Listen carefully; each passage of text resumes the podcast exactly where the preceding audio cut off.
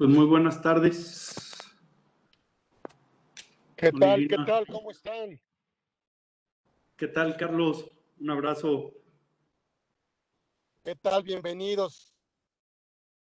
Gracias. Gracias. Gracias por, la invitación. Qué alegría estar aquí contigo y con todos nosotros, con todos nuestros los amigos que nos hacen favor de acompañar.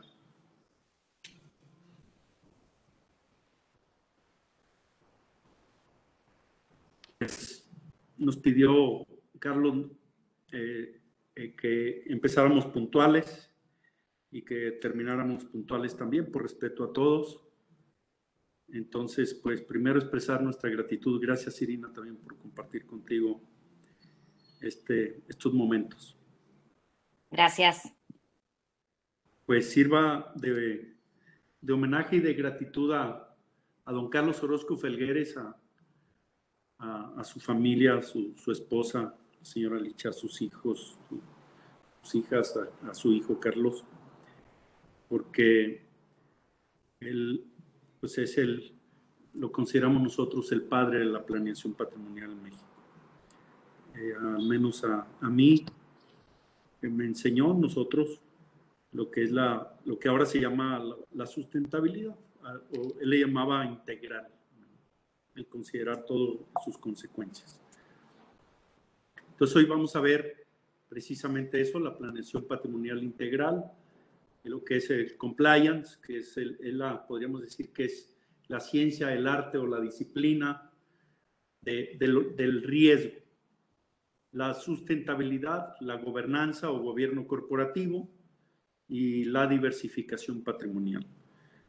Eh, y vamos a empezar viendo fines y metodología de la planeación patrimonial integral, que, incluye, cuando hablamos de planeación patrimonial integral, incluye eh, empresa, familia, patrimonio, y también incluye lo que hemos llamado nosotros la empresa, los dueños y su familia, y, y los empleados colaboradores, y la empresa con los stakeholders. Son distintas distintos enfoques de la planeación patrimonial integral, porque el patrimonio es un medio, no es un fin.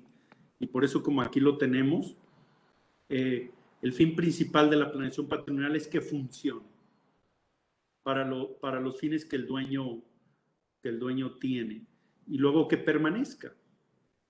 A veces se piensa que el fin de la planeación patrimonial es, es generar beneficio para el dueño, pero frecuentemente el, los beneficios son para, para muchos más, ¿no?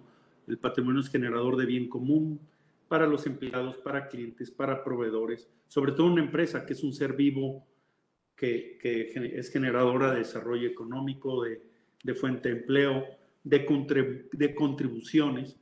En, un, en el mundo, los principales y en México generadoras de, de empleo, de desarrollo económico y de contribuciones son, son las empresas eh, eh, y que estas son, son la fuente de, de, la economía, pero también de la calidad de vida y la realización. Por eso la funcionalidad es muy importante. La prioridad es la funcionalidad del patrimonio y la justificación de su permanencia es su preservación en el presente y en el futuro, ya que el dueño del patrimonio quiere que el patrimonio eh, eh, resuelva y, se, y sea una herramienta y un medio para lograr los fines no solamente en el presente, sino en el futuro. Y obviamente pensando en su descendencia, en sus hijos, no solamente en, fines elementales, sino también trascendentales. Y en la metodología de la planeación patrimonial integral, lo primero que consideramos nosotros son definir los propósitos esenciales. Eh, en los, y en esos propósitos esenciales tienen que ver con con, la vocación y misión del dueño del patrimonio. Eh,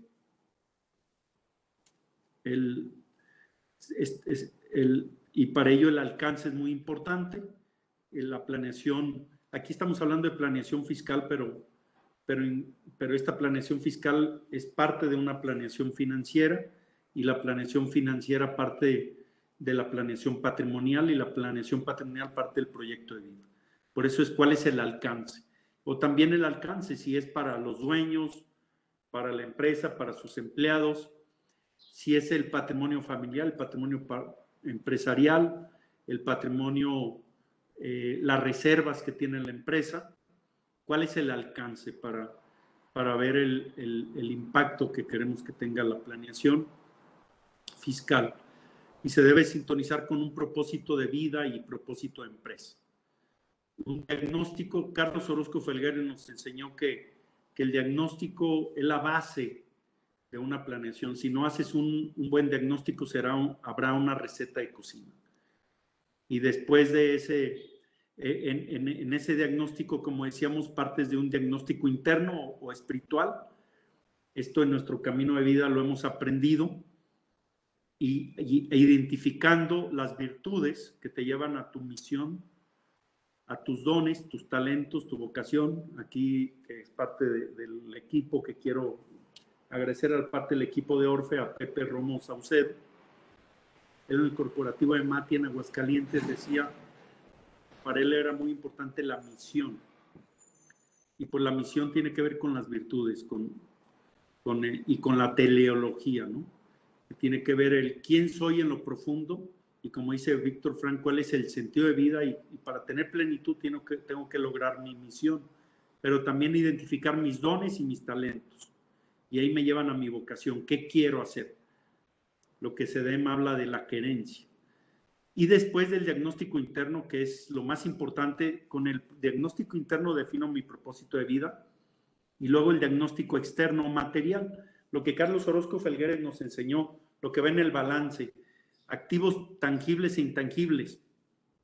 Los intangibles llegan a valer 10 veces o más lo que valen los tangibles, lo que es, el goodwill, las marcas, las patentes, los derechos de autor, todo, todo, la organización, eh, la presencia en el mercado, todo, todo, todos los activos intangibles que también son susceptibles de incorporarse en el balance o lo que el derecho considera como, como susceptible de, de tutela jurídica.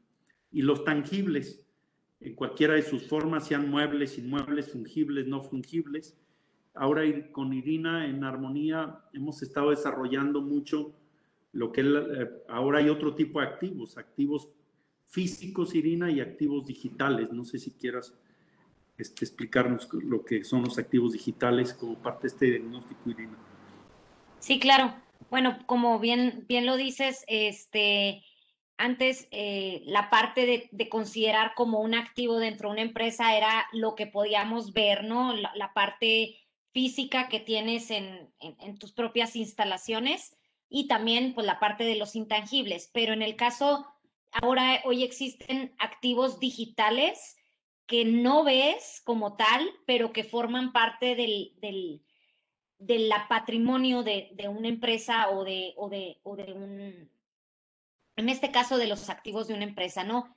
En temas de activos digitales podrían ser, por ejemplo, el, el desarrollo de un proceso o una línea de producción, el cómo llevar el control de ese proceso, pues es un parte de un activo de la empresa, pero que está de forma digital, no lo podemos o sea, físicamente no están impresos como los soportes de ese, de, de esos, eh, como de ese control de producción, pero lo tienes a nivel digital dentro de tu propia empresa, ¿no? O sea, es parte de un activo intangible porque es, es, es una creación eh, de, de, patentes y es un proceso o de una, de una marca en caso de que así lo sea. Sin embargo, a la hora de quererlo este, eh, ver, pues es más digital que físico, que se puede convertir en físico también, ¿no? Porque normalmente tú llevas todo tu control de una empresa a través de una computadora o como lo estamos haciendo ahorita, que podemos estar trabajando dentro de una empresa con nuestros colaboradores a través de estos medios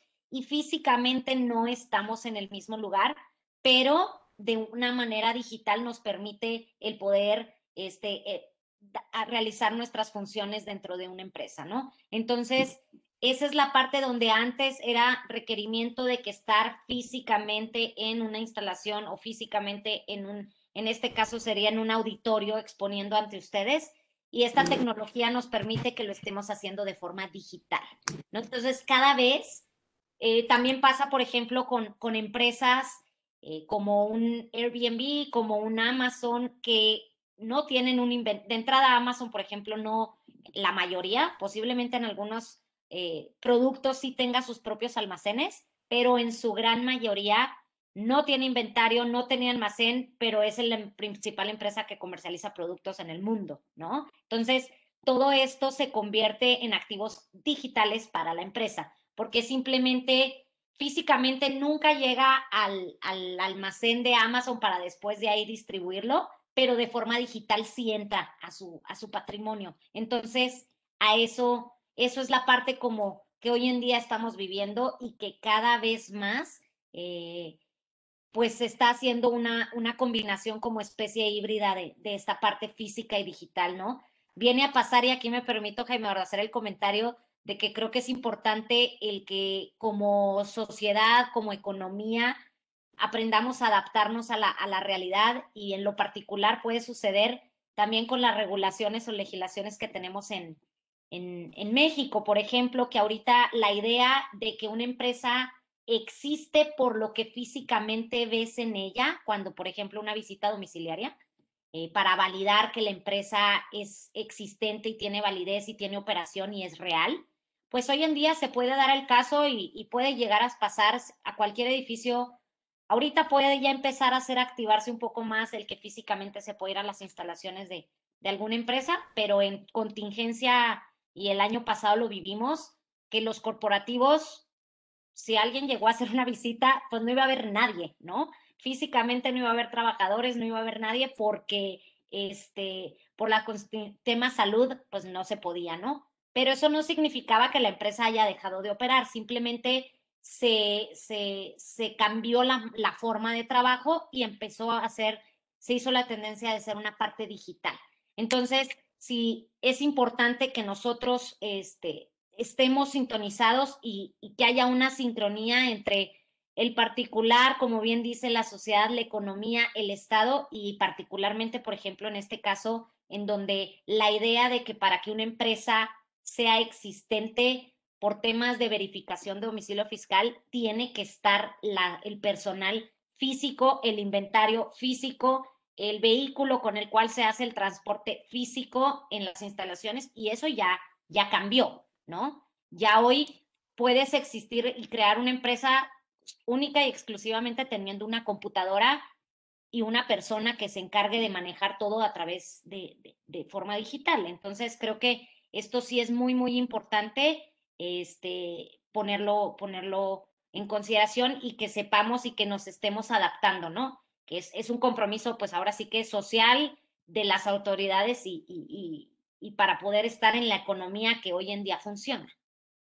El marketplace, ¿no, Irina? Que es también un, un activo digital muy importante, ¿no? Así es. Los, los mercados digitales eh, eh, so, generan parte del producto del, Producto Interno Bruto del mundo en una forma muy importante. Por aquí tenemos eh, en ese sentido una cédula, eso es de las primeras, es la cuarta cédula, y ahí podemos ver eh, que en un sistema económico eh, puede haber intangibles y también tenemos digitales, ¿no? Este sistema económico donde hay capital, trabajo, bienes y servicios y ahora los intangibles, ahí tenemos los digitales. Entonces podríamos decir que, que hay universos, el universo de lo tangible y lo intangible y también de lo físico y de lo digital tanto el capital como el trabajo podría ser también ya tangible, intangible, eh, y, y, también el, el, el, el lo, capital y, y, puede ser digital y puede ser físico. Entonces, adelante, si, me, si pasamos a la siguiente, donde estábamos. Aquí esto es muy importante, si me no, ah, uno antes. Gracias. El sistema, gracias. Eh, el capital y el trabajo como aquí lo señalamos, se aportan a un sistema económico y este sistema económico, que puede ser físico o digital, genera bienes y servicios tangibles, intangibles, físicos y digitales. Nosotros hacemos en este momento una invitación a las empresas, a los asesores, al, al Estado. En el Estado hay anoche estuvimos en una sesión en la Barra Mexicana de Abogados con el Procurador Fiscal de la Federación a quienes yo, eh, le tenemos aprecio y reconocimiento como una persona eh, profesional, una persona que, que, busca lo mejor para el país.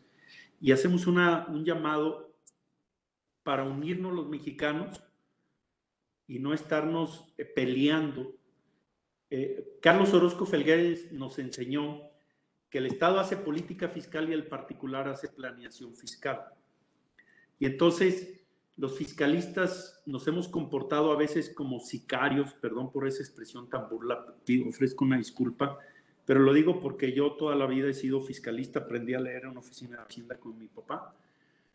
Y si estamos dentro de Hacienda, a ver cómo busco la extracción de la riqueza por parte del particular en favor del Estado.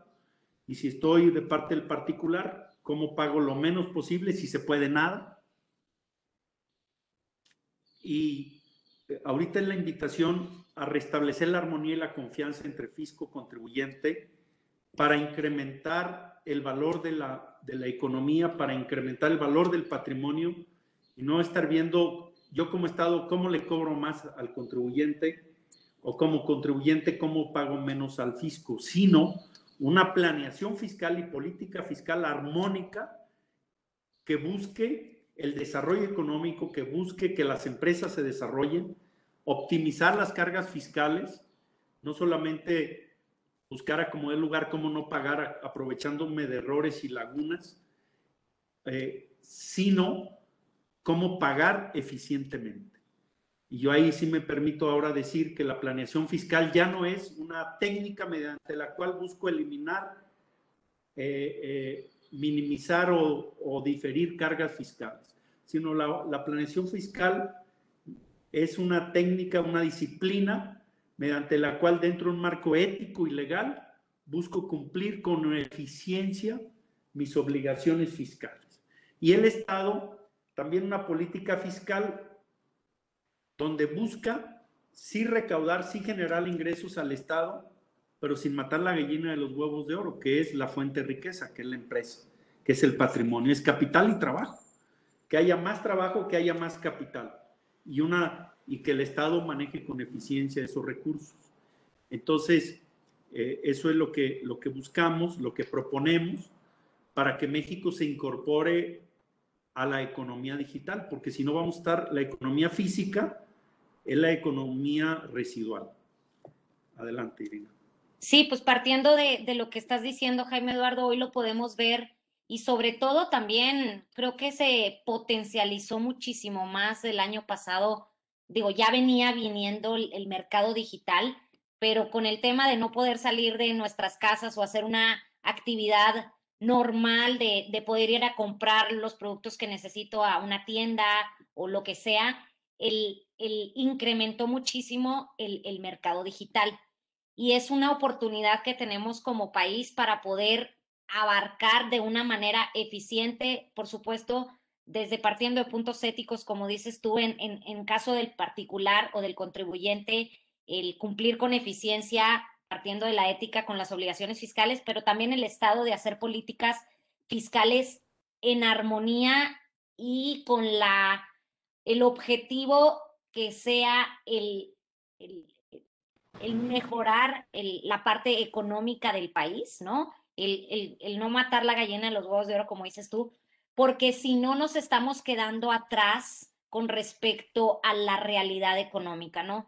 Hoy en día, si, si nosotros como país no, no, no entendemos que la forma de, del comercio y de la forma económica ya cambió y nos quedamos estancados en que la única realidad es como está regulado hoy en día, que es física, pues la mitad o más de la mitad, o no, ahorita no tendría yo un porcentaje que darte, pero este, muchísima parte del comercio estaría quedando fuera de, de, de, de la participación económica que esté regulada eh, por parte de las políticas fiscales, ¿no? Se ve hoy en día, puedes comprar y vender productos a través de eh, plataformas digitales sin necesidad de ningún momento de que la comercializadora tenga el producto en, en, su físicamente en su, en su inventario y después lo, lo venda al tercero. Todo es digital y todo es a través de la tecnología. Y, y nos llega a pasar, y es el punto que, que viene enseguida, en donde estamos ahorita frente, permítame un segundo, me Sí, siguen viendo la presentación ya. Sí. Se me trabó un poquito, perdón. Estamos frente a criterios eh, que, que, se están trabajando y son criterios internacionales en materia de economía digital, que son muy importantes tomar en cuenta y traerlos a nuestro país para poder entrar a esta, pues esta economía global que es una realidad, ¿no? Sí, aquí tiene que ver, como lo dices bien, Irina, la OCDE ha establecido eh, sugerencias para eh, tener en cuenta eh, temas fiscales como dónde se ubica la riqueza, la fuente generadora, el objeto generador de, de la contribución, dónde se ubica la riqueza. Ahora es muy difícil porque al ser etéreo, la economía digital es muy difícil, está rebasando fronteras. Y si estamos yendo a una guerra en base a desconfianza de fisco contribuyente, se nos está, se nos está yendo de las manos la gran, la, la gran economía. Inclusive los estímulos fiscales ahora en la zona sur y norte del país estando, están dejando fuera la economía digital cuando debieran hacer un, un, esquema de atracción de, las, de, la, de la generación de riqueza, en lugar de ir a atacar a, a la, a, a, la riqueza y entonces pues buscan los, los dueños del patrimonio, los dueños de las empresas multinacionales, buscan eh, territorios fiscales en donde haya eh, cordialidad entre fisco contribuyente. Entonces tenemos que restablecer la armonía. Ahora con la reforma laboral lo estamos viendo también, hay una gran desconfianza y entonces, ¿por qué? Porque ciertamente ha habido abusos, ¿no? Entonces tenemos que restablecer el cómo sí cumplir. Y en este sentido, también el, tema de partes relacionadas, ya no solamente eh, el, dónde se encuentran los activos, dónde se encuentran el personal, dónde eh, eh, están los riesgos, dónde se genera valor, sino dónde está el mercado. Y es un gran cuestionamiento con nuestros profesores del doctorado en el instituto. La pregunta es, ¿qué voy a generar? ¿Dónde están los trabajadores? ¿Dónde está la operación? ¿Dónde están los activos? ¿Dónde están los riesgos?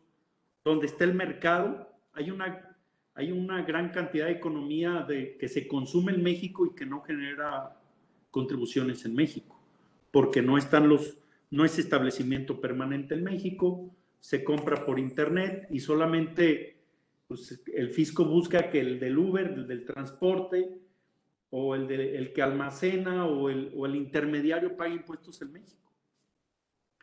Pero, pero, pero no se está generando por verdaderamente por la gran economía no se está generando y se está empobreciendo no solamente el Estado, sino también eh, eh, el país, eh, los particulares. Sí, pues partiendo y, complementando tu comentario, Jaime Eduardo, efectivamente, en, México del 2020 y 2021 sí hemos tenido alguna regulación en lo que tiene que ver con plataformas digitales, pero nos estamos quedando muy limitados a que estas, a estas grandes compañías que, que, que, justo su, su, objetivo es ser plataformas, eh, plataformas digitales para que, para que terceros puedan o vender sus productos en la misma o el caso de el tema de transporte, de usar la plataforma para poder prestar servicios de, traslado de personas, etcétera. Aquí en México, al único que estamos regulando y al único que se le está fiscalizando es a la persona residente en México que utiliza esa plataforma para poder prestar ese servicio, pero no estamos regulando a la plataforma como tal por la riqueza que genera en México. Entonces, se está utilizando una especie como el tema de patrón y, trabajadores, de que el patrón es una fuente de retención para respecto de enterar los impuestos del trabajador al, al, al, al Estado es lo mismo está pasando con las plataformas. Las plataformas están como una especie de retenedoras de quienes utilizan su servicio para poder este, vender o para poder transportar personal en, en, el país, pero no se está grabando ni se está regulando a las, como tal a la propia plataforma. O sea, las utilidades de, para no dar dar nombres muy en ejemplo de Amazon, de Uber, de no sé qué, de las grandes corporaciones, esas se van a, estados donde justamente encuentran esta parte, ni siquiera es por un tema de tasas, es por un tema de confianza, por un tema de, de, de, buena cordialidad entre los contribuyentes y el Estado, y es ahí a donde se van para poder poner sus grandes corporativos, ¿no? Entonces, creo que es una oportunidad para, para nosotros como México de tratar de, de, de, entender que lo importante es ver una visión global, es una visión de confianza, es una visión no más del corto plazo de retener lo que yo pueda, sino al contrario, posiblemente retener menos, pero mayor crecimiento económico. Entonces, eh, pues es, es, poner el, ahora sí que el tema sobre la mesa y dejarlo a, a que reflexionemos, ¿no? Sí, y, aquí no se trata de, de proponer que, que, se grabe a las plataformas. No, la propuesta que nosotros tenemos es el que se atraiga esa economía para que se genere, eh, que, que, México pueda ser una, una, una, potencia de economía digital que se opere de aquí para todo el mundo.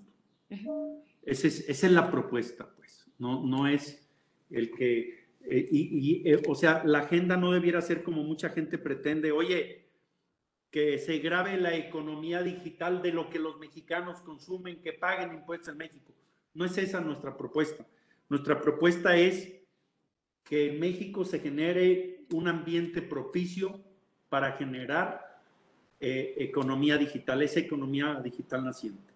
Y el tema de doble tributación también que tiene esto, si te regresas una nada más, si me haces favor, Irina, una sola.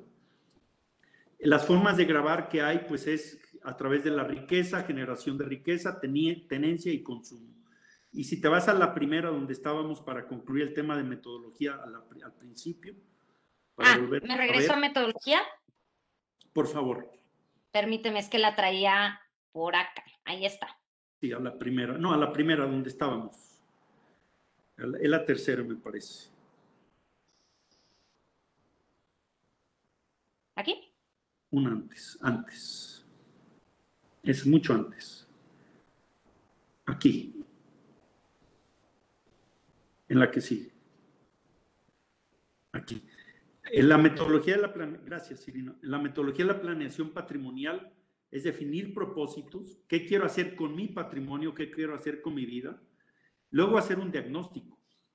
Pero es importante definir qué quiero hacer. Porque si yo hago un diagnóstico, el diagnóstico me puede desviar de lo que yo quiero. Entonces es muy importante, primero, qué quiero hacer. Después, dónde estoy. ¿Cuál es mi situación patrimonial real? Luego, precisar objetivos específicos para enseguida diseñar la estrategia adecuada al diseñar la estrategia, eh, parto de, mi diagnóstico de, esos objetivos y esas estrategias ya partiendo de un compliance. En ocasiones las estrategias me llevan a riesgos muy altos. Por eso estamos hablando más adelante, vamos a hablar de compliance, luego implementar la estrategia, verificar la estrategia y monitoreo. Y si nos vamos ahora hacia donde estábamos, en planeación fiscal, metodología de la planeación fiscal, por favor, Irina.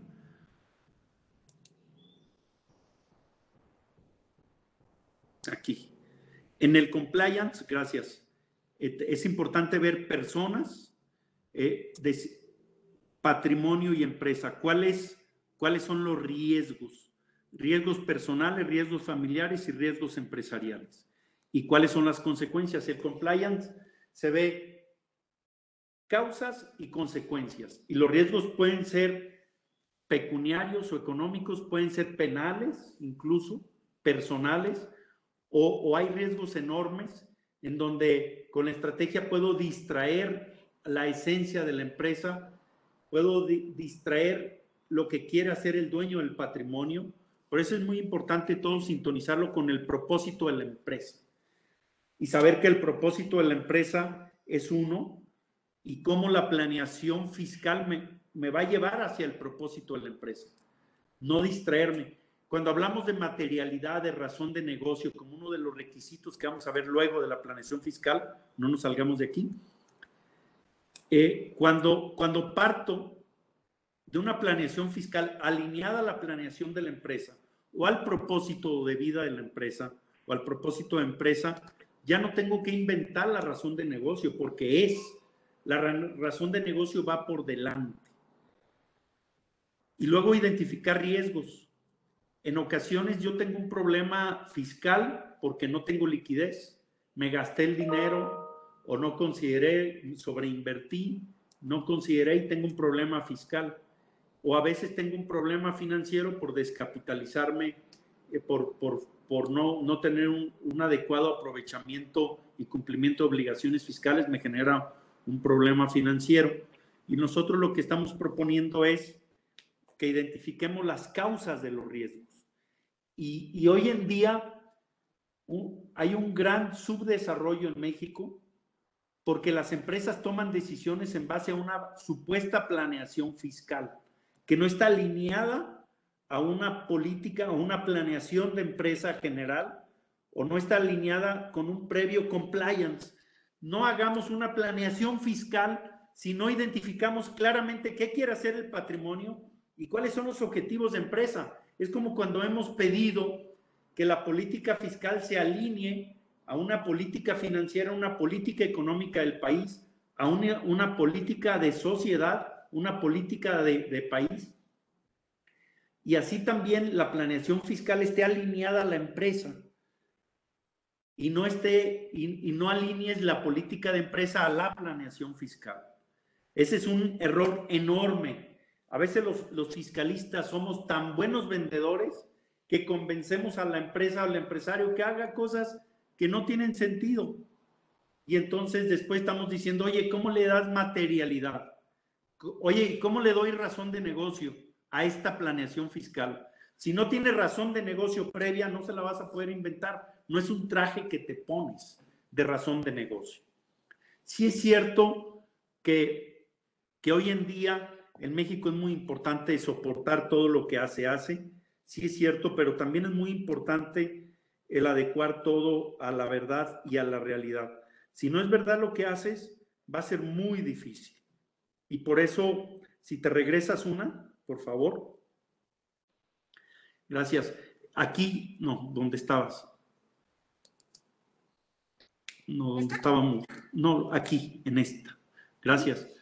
decimos propósito esencial, primero en la planeación patrimonial. La planeación fiscal nos lleva a la planeación patrimonial integral, que es el propósito esencial. Luego se elabora el diagnóstico, un diagnóstico integral de personas, un diagnóstico integral patrimonial, es decir, de personas físicas y morales, y patrimonial, cuáles son los binomios producto-mercado, cuáles son las unidades estratégicas de negocio que hay en una empresa y cuál es el patrimonio que utilizas para ello.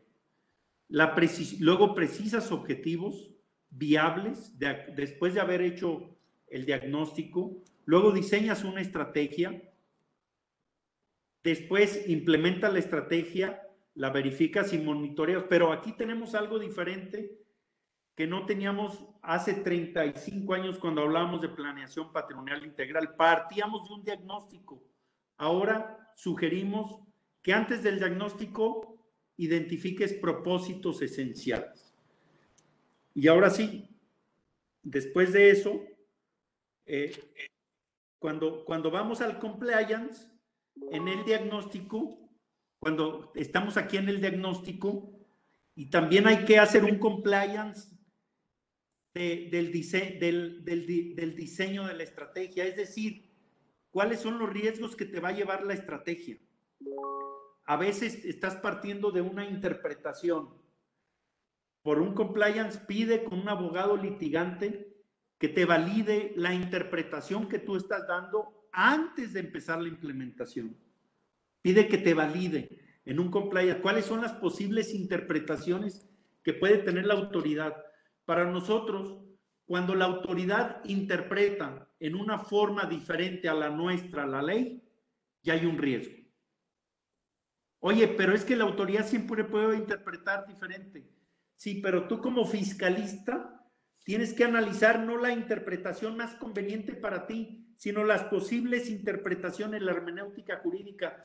Carlos, tú recuerdas en el homenaje que le hicimos a, a tu señor padre, nuestro maestro Carlos Orozco Felgueres, hablábamos de hermenéutica, que es la ciencia y el arte de la interpretación, de desentrañar el significado de una norma jurídica. Y en eso sería yo muy, muy soberbio si creo que mi interpretación es la única. Y, cuando yo creo que la autoridad va a tener una interpretación diferente, tengo que analizarla antes. Entonces, el compliance es el compliance previo de, a la predicción de objetivo, qué riesgos tiene la empresa y el patrimonio hoy. Y a veces la estrategia fiscal patrimonial, la patrimonial, es no ahorrar impuestos, es alejar a la empresa y al patrimonio de los riesgos. A veces esa es la estrategia patrimonial. Ahora el nombre de juego lo hemos llamado. Hay una palabra del nombre de juego. ¿Cuál es esa palabra, Irina?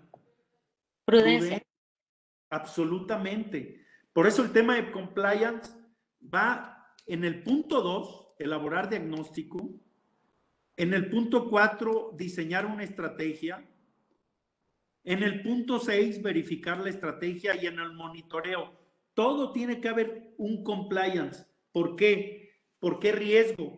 Y el compliance es qué riesgo tengo y qué probabilidad hay de que suceda. Y ahí es Ah, lo decíamos eh, la vez pasada, hace ocho días, es risk avoidance. Es decir, para evitar el riesgo es evitar la conducta que me lleve al riesgo. Y ahorita hay un riesgo país. Por eso muchas empresas multinacionales dicen, la mejor estrategia fiscal en México es que no tengas tu empresa en México. Eso es tristísimo. O cuando dicen la estrategia patrimonial en México es que te lleves tu patrimonio de México. Eso es gravísimo. Por eso es una invitación a las autoridades fiscales y gubernamentales que creemos un entorno para atraer capitales, atraer empresarios, atraer empresas a México. Y los fiscalistas a ser prudentes en las estrategias, porque aunque México sea un país de riesgo, es un país de oportunidades. Hay una gran cantidad de empresas multinacionales que están comprando bienes, que están comprando empresas en México. ¿Y eso qué quiere decir? Que sí aplica. Y si te vas al, más adelante para ver el tema este de compliance, sí, gracias. Aquí está. ¿Qué probabilidad tengo de que suceda el riesgo? Lo conozco y luego me voy, me voy a, a esto. Y cuando voy a la, a la sustentabilidad, que tiene mucho que ver con esto. ¿Cuál de las dos te dejo? Déjame esta, esto ya lo habíamos, lo habíamos visto la vez pasada para irnos ya directo ahorita al gobierno corporativo. Nada más quiero, quiero hacer este, tú lo explicaste con mucha claridad la vez pasada, que la sustentabilidad o sostenibilidad, como le llama mi profesor Carlos Gauna de la Universidad de Guadalajara, la, sostenibilidad o sustentabilidad es el tener una relación amigable con el fisco. Si yo tengo estrategias fiscales agresivas, esa no es una planeación fiscal integral. Decía Carlos Orozco Félix, chaparrito, haz una planeación fiscal integral, no la isles. Y decía otro maestro, no, no tengas una estrategia fiscal sustentada en que la vas a ganar en los tribunales. Ten una estrategia fiscal que vas a convencer a la autoridad de que lo que estás haciendo es adecuado, aunque los impactos fiscales sean más moderados. Porque de esa manera no vas a distraer a los dueños, a la dirección, a la administración, de administrar y de producir, administrar y vender en lugar de estar manejando litigios fiscales o, negociando que ya te cancelaron o te, o te, restringieron, el sello digital por estar realizando operaciones eh, con, imprudentes. Yo no estoy, insisto, en pro ni en contra del gobierno. En este momento no estamos, ni en pro ni en contra. Estamos, estamos partiendo de, de que en el Estado hay gente ética y del, y del lado del particular hay gente ética y, a ellos les estamos hablando. Y, a las personas que, como Carlos Orozco, aquí presente, como el Instituto de Especialización para Ejecutivos, donde yo, tomé el doctorado que acabo de terminar. Yo solamente tengo una crítica para ese doctorado, que me lo debieron enseñar en la primaria. Porque lo que yo aprendí, yo aprendí lo fiscal con mi papá a los seis años. Ahora mis profesores del doctorado a mis 57 años me han enseñado eh, lo, lo importante de la sustentabilidad. Y honradamente yo no lo sabía, no lo sabía. La sustentabilidad no solamente ambiental, social, sino también de gobierno corporativo, de evitar conflictos de intereses. Le pasó a Enron, le, ha pasado a otras empresas en el mundo. También la sustentabilidad fiscal. Y la sustentabilidad fiscal tiene que ver con prácticas fiscales sanas. Esto que estoy haciendo lo puedo explicar a la autoridad fiscal eh, en una forma que se vea la, y que tenga razón de negocio y que tenga buena fe. Para nosotros tiene que ver eso, que tenga que ver con la verdad y con, y con la buena fe. Oye, no me estoy tratando de pasar de listo. Estoy haciendo cosas que tienen que ver con el sentido de la ley. No estoy abusando del derecho, ni estoy aprovechándome de errores y lagunas. Y por eso creemos, y esas empresas, estuvimos Irina y su servidor, hemos estado recorriendo el mundo, eh, y no exagero, todas las empresas éticas dicen, los inversionistas donde quieren invertir su capital es en las empresas que tienen prácticas fiscales sanas porque si no tienen prácticas fiscales sanas, diría el ministro Sergio Aguirre, van como en el lomo de un venado. Ahí está su seguridad. En un, en un enter se puede suspender, se puede poner en peligro el patrimonio o la operación de la empresa. Adelante, Irina. Ahí nada más sumando a tus comentarios, Jaime Eduardo, efectivamente, pues es el, el, el hoy y la regla del juego, como dices, es prudencia y es en parte de la sustentabilidad que, como bien dices, no nomás es en la parte eh, económica, ética, sino, o comercial, sino también fiscal, de la, la confianza que, el restablecer esa confianza y, la armonía entre el particular y, el Estado. Y pues partiendo para efectos de llegar a una sustentabilidad fiscal es el, el una invitación a que nosotros como, como como asesores en este caso es que la, la planeación antes era un producto o podría hacerse un producto que se llevaba a la empresa para implementarse y después buscar cómo darle razón de negocio. Hoy es una invitación a que la planeación sale de la empresa, de las necesidades de la empresa, de la operación de la empresa, de la visión de la empresa. Y como tú me has enseñado, pues es que la materialidad no se da o no se elabora, sino que simplemente la materialidad es es por la realidad que, que, existe en la propia necesidad de la empresa y por eso es muy importante como número uno el ver cuál es la, cuáles son esos, la precisión de cuáles son los objetivos o cuál es la necesidad de la empresa o hacia dónde va o cuál es la visión. Para eso, empatarlo en poder crear o acompañar al empresario, a la empresa, al consejo, a la dirección en una práctica fiscal eficiente, pero sustentable, ¿no? Entonces, eh, no podemos dejar de ver el que lo fiscal es aislado de la realidad, no podemos dejar de ver que lo fiscal es aislado de la operación, más bien es un tema integral y hoy la planeación sale desde la empresa, es el empresario quien la hace y nada más la parte de asesoría es acompañarlo, a complementarlo con los conocimientos técnicos que se puedan llegar a tener, pero hoy la planeación debe de ser algo que sin necesidad de un asesor el empresario haría, ¿no? ¿Por qué? Porque es viable, porque es sostenible, porque va a darle valor a la empresa, porque suma a un crecimiento, a un desarrollo, posiblemente, este, de todas maneras, aunque no hubiera un beneficio fiscal, de todas maneras se haría. ¿Por qué? Porque es conveniente para la empresa, ¿no? Sí, obviamente en materia fiscal, eh, eh, como bien dice Irina, eh, cuando Carlos Orozco Felgueres hablaba de que otro fino fiscal, razón de negocio, es decir, esto tiene tanta fuerza que, que yo lo haría. Y de tal forma es que, por eso como estratega, como asesores, no hay que sugerirle al empresario qué hacer. Hay que preguntarle qué quiere hacer. Por eso el objetivo, el paso número uno en la metodología es cuáles son tus propósitos, hacia dónde va tu empresa y qué quieres hacer con tu empresa y qué quieres hacer con tu patrimonio. Ya luego veremos, por ejemplo, decimos, oye, con la gráfica BCG, la Boston Consulting Group, tu empresa es vaca lechera, es estrella, está en validación. Si es estrella es que está creciendo, si es vaca lechera es que hay excedentes de dinero. Entonces, tienes que diseñar eh, de acuerdo a la realidad de la empresa eh, cuáles, cuáles son las necesidades que tiene y no inventar.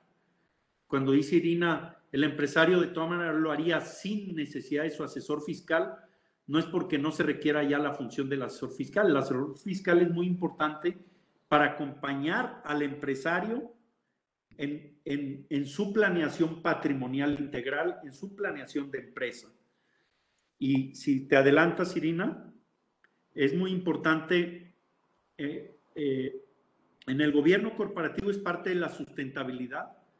El gobierno corporativo, eh, si quieres, dale, dale una más, por favor. Este aquí. la Asamblea General de Accionistas, los dueños, es el, es el órgano máximo, el órgano de administración. Mucha gente, nosotros cuando hemos estado en, instituciones a las que respetamos, como el TEG, IPADE, CEDEM, eh, el Instituto de Empresa en España, eh, se hace mucho eh, énfasis en el gobierno corporativo partiendo del Consejo de Administración. Y para nosotros, gobierno corporativo tiene que ver con alinear a la empresa con sustentabilidad, con el patrimonio, para que tenga funcionalidad, permanencia y continuidad. Y para ello hay decisiones de dueño que no tiene que ver con el consejo. El, tamaño de la empresa, eh, con quién se asocia, la filosofía de la empresa, eso los dueños lo definen. Y luego crean un, un, un órgano de administración y órgano de vigilancia que, que, se encarga del desarrollo de, del objeto de la operación de la empresa. Y luego la dirección general y todo el organigrama de la empresa. Adelante, Irina. Y, y como aquí tenemos, pues, la asamblea y, y, el órgano de administración, consejeros funcionales y la estructura operativa, que los consejeros funcionales no son necesariamente, eh, tienen el cargo legal, porque los consejeros, cuando son, es un consejo de administración y es la empresa, es una empresa productora, una empresa agrícola, una empresa industrial, pues puede haber riesgos para los miembros del consejo de administración con su patrimonio, riesgos ante, ante distintos sectores de la sociedad, hasta medioambientales. Entonces nosotros sugerimos lo que nuestro maestro Carlos Orozco Felgares hablaba de la holding. La holding como una protectora del patrimonio también es para proteger a los socios de los riesgos de la empresa, no solamente para proteger a, la empresa de los riesgos de los socios, sino recíprocamente. Y si te vas a la que sigue, ya casi terminamos. ¿eh? Vamos a tiempo, nos quedan 10 minutos. Este, la auditoría interna, pues es muy importante también como parte del proceso del compliance. Ah, eh, adelante. La auditoría externa también, eh, son funciones diferentes. Adelante. Y que ahí era sumando nada más la auditoría externa que está en eh, como base también de lo que decías, Jaime Eduardo, que en la parte de compliance es muy importante el que se estén validando o revisando de, de forma paralela lo que estemos haciendo con el grupo, los asesores internos, el respecto de, que haya eh, también equipos o terceros, otros despachos de abogados, de contadores, de auditores que estén validando de forma constante las decisiones que se estén tomando en la empresa y que se estén implementando, ¿no? Que tiene que ver con este tema. Así es, es muy importante también la planeación patrimonial, el análisis de las deudas, de los créditos, para ahora con la pandemia, cuál es la viabilidad de las empresas para cumplir sus obligaciones financieras. Eh, eh, tenemos que tener listo cualquier empresa preparada para un concurso mercantil, como para ir para una bursatilización, como para una alianza estratégica, es decir, para crecer, para suspenderse y para morir. Cualquier empresa tiene que estar lista. Y el gobierno corporativo tiene que hacer, eh, estar mucho, muy atento en eso, atendiendo también los comités de auditoría, el comité, el famoso CAPS, Comité de Auditoría y Prácticas Societarias, Comité de Innovación, Comité de Finanzas. En todo eso tiene que ver con la planeación patrimonial eh, para, para proteger a acreedores. Tuvimos una sesión hace algunos años con el, en la Bolsa Mexicana de Valores y decían, el tema de gobierno corporativo no es solamente por un adorno de la empresa, sino es, si te adelantas ahí, no, a, diversificación del patrimonio. Eh, si no es, ahí, ahí, gracias. Eso es muy importante porque lo que estoy hablando tiene que ver con esto, gracias Irina. Eh, el gobierno corporativo es para atraer capitales a menores costos y a más largo plazo. El gobierno corporativo es para convertir la empresa y el patrimonio en confiable. Nosotros sugerimos que más que ahorrar impuestos, busquemos que la empresa sea confiable como empresa ante, ante bancos, ante proveedores, ante clientes. Ha habido empresas que ocultan, productoras de autos, eh, que, que sea una empresa confiable. Y para ser una empresa confiable tiene que tener asesores confiables. Y, y, obviamente en un tema de compliance hay riesgos, cuidar los tipos de patrimonio.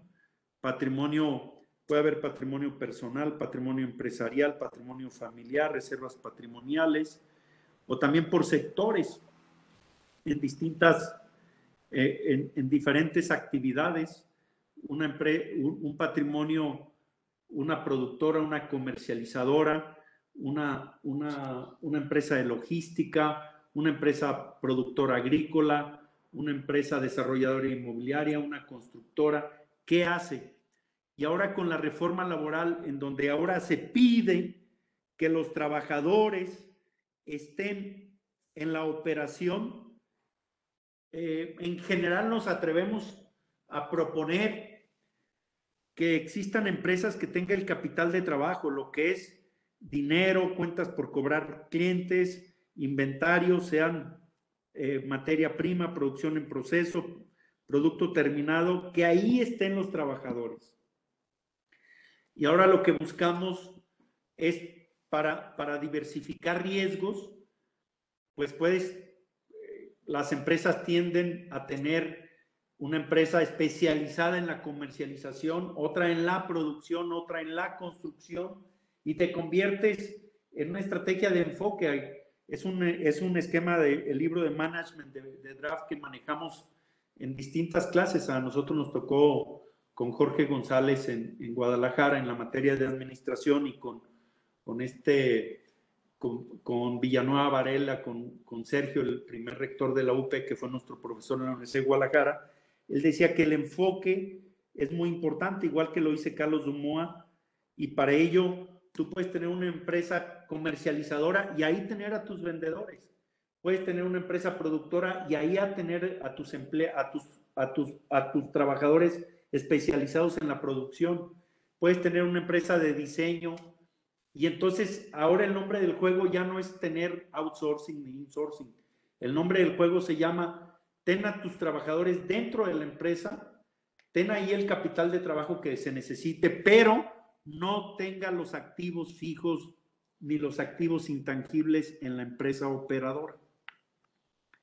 Ahora, ten una empresa que opere y ten otra empresa patrimonial. Ten una inmobiliaria, ya sea sociedad anónima, ya sea fideicomiso, que, que, y que desarrolle. Si en, si en alguna ocasión te vas a asociar, con una empresa para producir, bueno, ahí puedes tener accionistas. O para comercializar, ahí puedes tener accionistas especializados y personal especializado.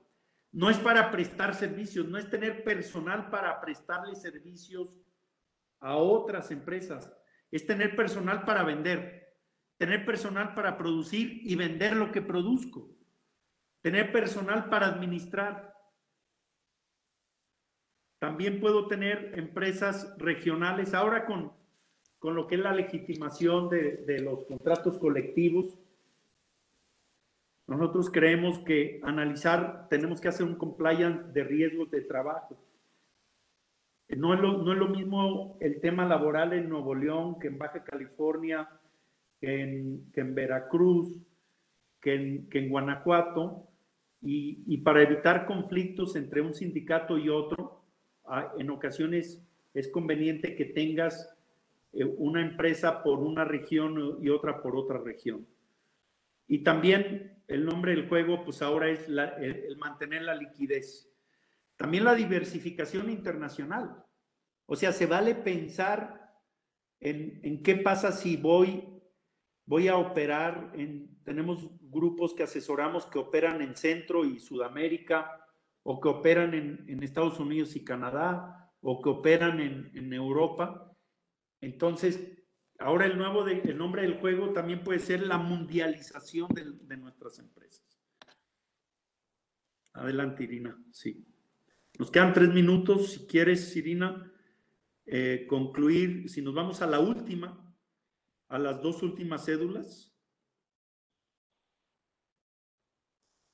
Que en esta justo, Jaime Eduardo, es lo que, lo que acabas justamente de mencionar, el que eh, ahora eh, las estructuras patrimoniales este, buscan el cambiar a los corporativos orientándolos a que cada empresa, como lo, estás acá, lo acabas de decir, tenga a sus propios trabajadores, su propio capital de trabajo, que existan compañías especializadas dentro de, los, de cada grupo, de, de los grupos que cuenten con sus propios recursos que requieran y que estas eh, bueno, más bien lo que decías, ¿no? Las, las, las, operadoras especializadas de capital de trabajo y también las empresas patrimoniales que sean las dueñas, ya sea una empresa, un fideicomiso del, de los activos o del patrimonio y que entre ellas este, pueda haber recursos de propios, recursos rentados y el que la visión sea, eh, como, como decimos, ¿no? Esa segregación de, de operaciones. Y pues como te para... Regresas, te regresas una, nada más una, esta. Si me ayudas a concluir en esta, nos queda un claro minuto. Que sí. Gracias. Pues la planeación patrimonial en la era digital implica considerar las seis dimensiones del patrimonio que platicábamos la sesión anterior, armonizar el patrimonio externo, la cultura con la natura, el individuo con la comunidad, el talento con la virtud, así como las seis dimensiones del patrimonio, sintonizarla a la esencia del ser y enfocarlas al sentido de vida y a la plenitud del ser. Ser más individuos que personas, ser como, más comunidad que sociedad, ser más nación que Estado y más humanidad que países. Establecer armonía del particular, sociedad y Estado, que en todas las todas partes haya conciencia de individuo, de comunidad, de humanidad y de vida, la planeación patrimonial integral, la política de las finanzas públicas, las finanzas y la economía contengan integridad, dignidad y confiabilidad, reenfocar los medios a los fines, identificando las causas generadoras de la distinción, desenfoque de los sistemas sociales que el ser humano ha creado, el miedo, el egocentrismo para sustituirlos, en lugar del miedo buscando poder y seguridad, buscar fe y amor, en lugar de egoísmo, solidaridad, en lugar de competitividad, colaboración, reenfocando el dinero cortoplacista, reenfocando las finanzas a la economía y reenfocando la economía a la vida. Anteriormente, las estructuras patrimoniales buscaban protección, evadiendo o evitando las consecuencias laborales, fiscales, sociales, empresariales, y el Estado desconociendo su responsabilidad como administrador de recursos públicos ajenos a este. La política fiscal y la planeación fiscal deben ser integrales. Hoy en día es importante armonizar la política fiscal, la planeación fiscal y la cultura fiscal en un mismo sistema en la planeación fiscal integral, incluyendo el particular, sociedad y Estado, la planeación financiera, las finanzas y las finanzas públicas en un mismo sistema financiero integral, la planeación patrimonial, la economía y el Plan Nacional de Desarrollo como un mismo sistema económico, de particular, de sociedad y de Estado, el proyecto de vida, el proyecto comunidad, con un mismo proyecto integral orientado al sentido de vida y a la plenitud del ser danzando en armonía particular, sociedad y Estado, en sintonía como una sola humanidad, integrando la vida, alineando los sistemas a los fines esenciales del ser humano. Muchas gracias. Muchísimas gracias por, por su tiempo y por permitirnos compartir con ustedes, pues, eh, parte de, de, lo que, de lo que hemos aprendido eh, y que, y que este, pues en, en, en, equipo podamos lograr lo que, lo que hemos venido platicando alrededor de esta conversación, ¿no? Muchísimas gracias, Eduardo, Irina. Perdón ahí, al inicio tuve ahí un contratiempo, pero me sentía yo en casa para dejarlos que, por supuesto, continuaran con esta segunda parte magnífica. Siempre agradecido, siempre muy queridos. Gracias por estar aquí y por haber aceptado muy generosamente darle continuidad a un tema que, que recibimos muy importante y, y, fue muy, y la verdad es que recibimos muy buenos comentarios de que había faltado tiempo y, y, que era muy importante el contenido y que las láminas y que era demasiada información para tan poco tiempo. Por eso quisimos violentar y, y darle continuidad a este tema tan importante que es la planeación patrimonial desde un enfoque, yo diría, desde un sentido ético humano, que es este, me parece extraordinario, la verdad, el concepto, porque cambia toda la perspectiva. Y, y, la verdad es que, bueno, no solo eh, hay que ser bueno en la vida, sino hacer también las cosas bien, ¿no? O sea, no, no solo basta ser bueno, ¿no? Este, de tan bueno que eres ni sirves, ¿no? Como dicen, hay que hacer el bien, ¿no? Hay que hacerlo bien y hay que hacerlo bien. Y entonces, eh, me encanta, muchísimas gracias, no tengo más que agradecerles el tiempo que nos han dado, el conocimiento, junto con su carisma y su liderazgo en el ámbito y en el sector de este tema de la planeación patrimonial. Muchísimas gracias, tuvimos aquí a los, obviamente, a los socios de Armonía y nos sentimos muy agradecidos. Gracias, señores, por los que se metieron y todos los que estuvieron en YouTube en vivo, ¿sí? Y bueno, no, ahí, ah, y pero además también tenemos reconocimientos, si no crean que es la misma, del mismo que pasado. Aquí tiene segunda parte, miren, segunda parte, o sea, son dos, son dos, porque el dos, dos programas muy buenos, espectaculares y con mucho aprendizaje. Muchísimas gracias a todos y seguimos en conversando con Orfe próximo miércoles 13 horas. Gracias a todos. Gracias Eduardo, gracias Irina. Gracias, Muchas gracias a ustedes. Chao. Gracias. Gracias. Hasta luego. Gracias a todos. Un abrazo.